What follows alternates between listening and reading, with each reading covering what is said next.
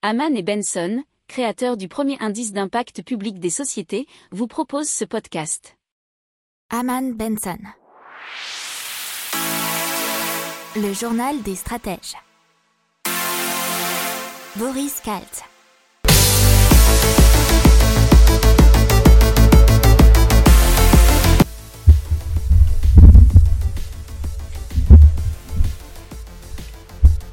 Tous et bienvenue dans le journal des stratèges pour une revue de l'actualité éco-tech et impact du jour.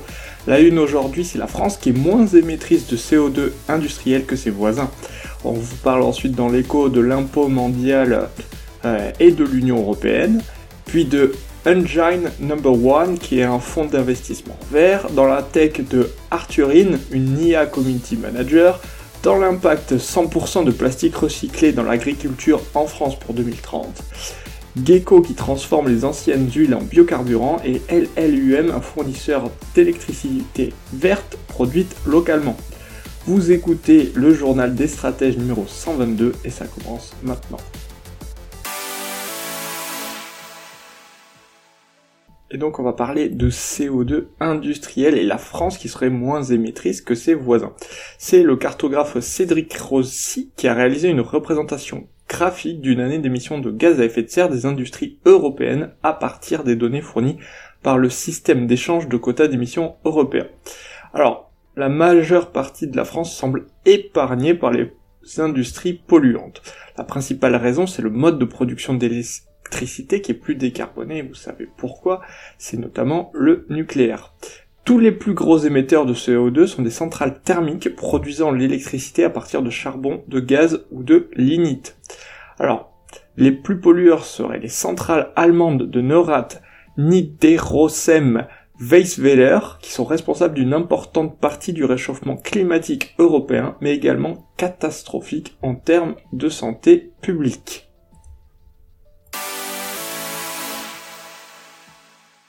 Alors on parle de l'impôt mondial et euh, l'impôt mondial minimum et qui serait pour l'instant hein, serait plutôt fixé à 15%, mais l'Union européenne euh, négocierait sous l'égide de l'OCDE pour avoir un taux minimal fixé à 25%, ce qui représenterait quand même une sacrée hausse des rentrées d'argent sur, sur l'IS une hausse de 50% et ça passerait donc de 340 milliards à 510 milliards d'euros pour 2021.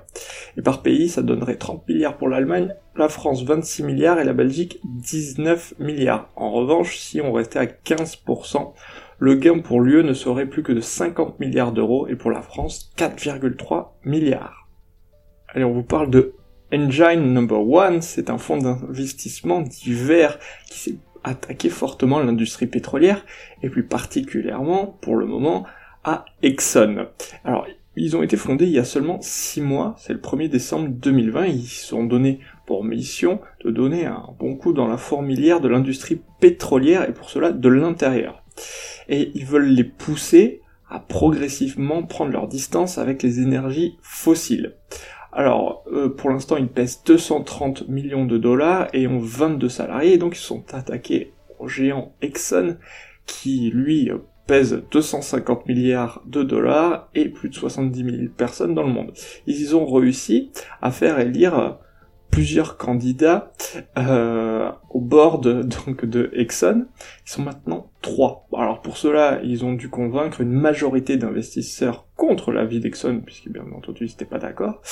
Euh, il y a eu plusieurs fonds de pension et des fonds de placement comme BlackRock et Vanguard qui détiennent plus de 15% du groupe pétrolier qui eux déjà se sont pas mal lancés dans le verdissement de toutes leurs, euh, de tous leurs actifs.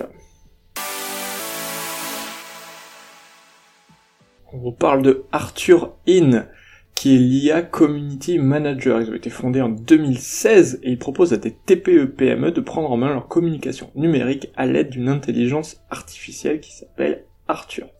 Alors les entreprises intéressées s'inscrivent en ligne en remplissant un, un questionnaire.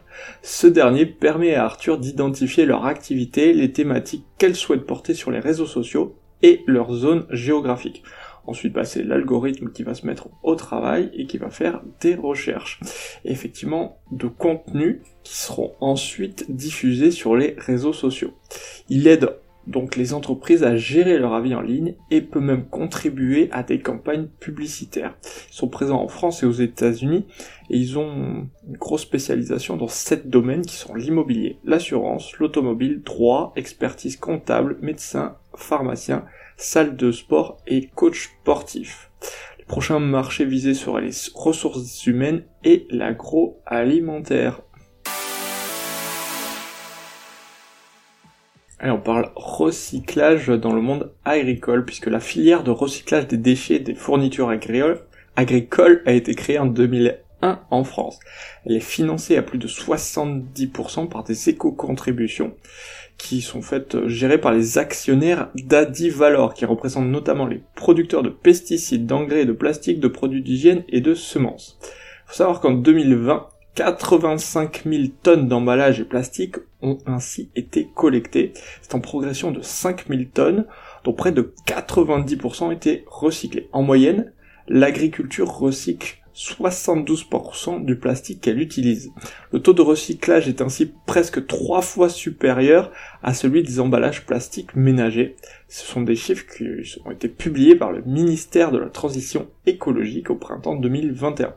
La filière agricole vise désormais le 100% collecté, voire même le 100% recyclé en 2030. Allez, on vous parle maintenant de Gecko ou GECO, G-E-C-O, qui collecte et valorise les déchets de la restauration en réutilisant les huiles de friture, qui sont donc végétales, pour en faire du biocarburant pour les véhicules. Alors vous savez que c'est un sujet dont on a déjà traité euh, pas mal de sociétés dans LJDS.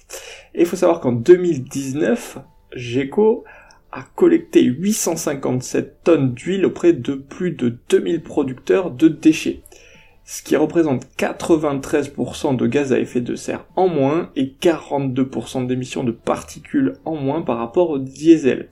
C'est la compensation de l'excédent d'émissions de gaz à effet de serre de 500 Français moyens, ce qui est pas mal.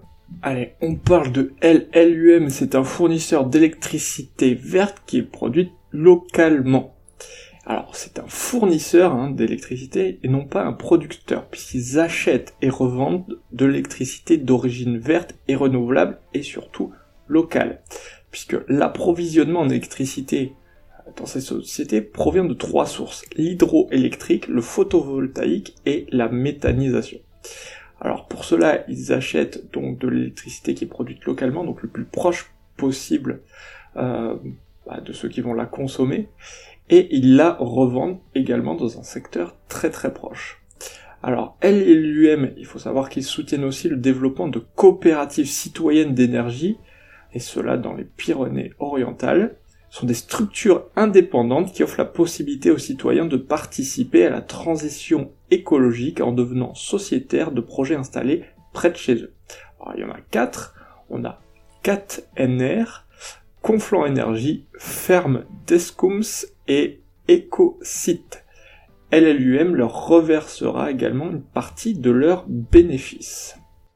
N'oubliez pas de vous abonner au podcast, mais pourquoi pas aussi à notre newsletter La lettre des stratèges qui est gratuite, vous en trouverez dans les infos de l'émission, mais aussi sur notre site internet Aman Benson Stratégie, rubrique média La lettre des stratèges. Voilà, c'est tout pour aujourd'hui. Je vous souhaite une excellente journée. Je vous dis à demain pour plus d'infos. Ciao pour approfondir ces sujets, abonnez-vous à la newsletter de Haman et Benson et écoutez nos autres podcasts que vous retrouverez dans les notes de l'émission ou sur notre site internet.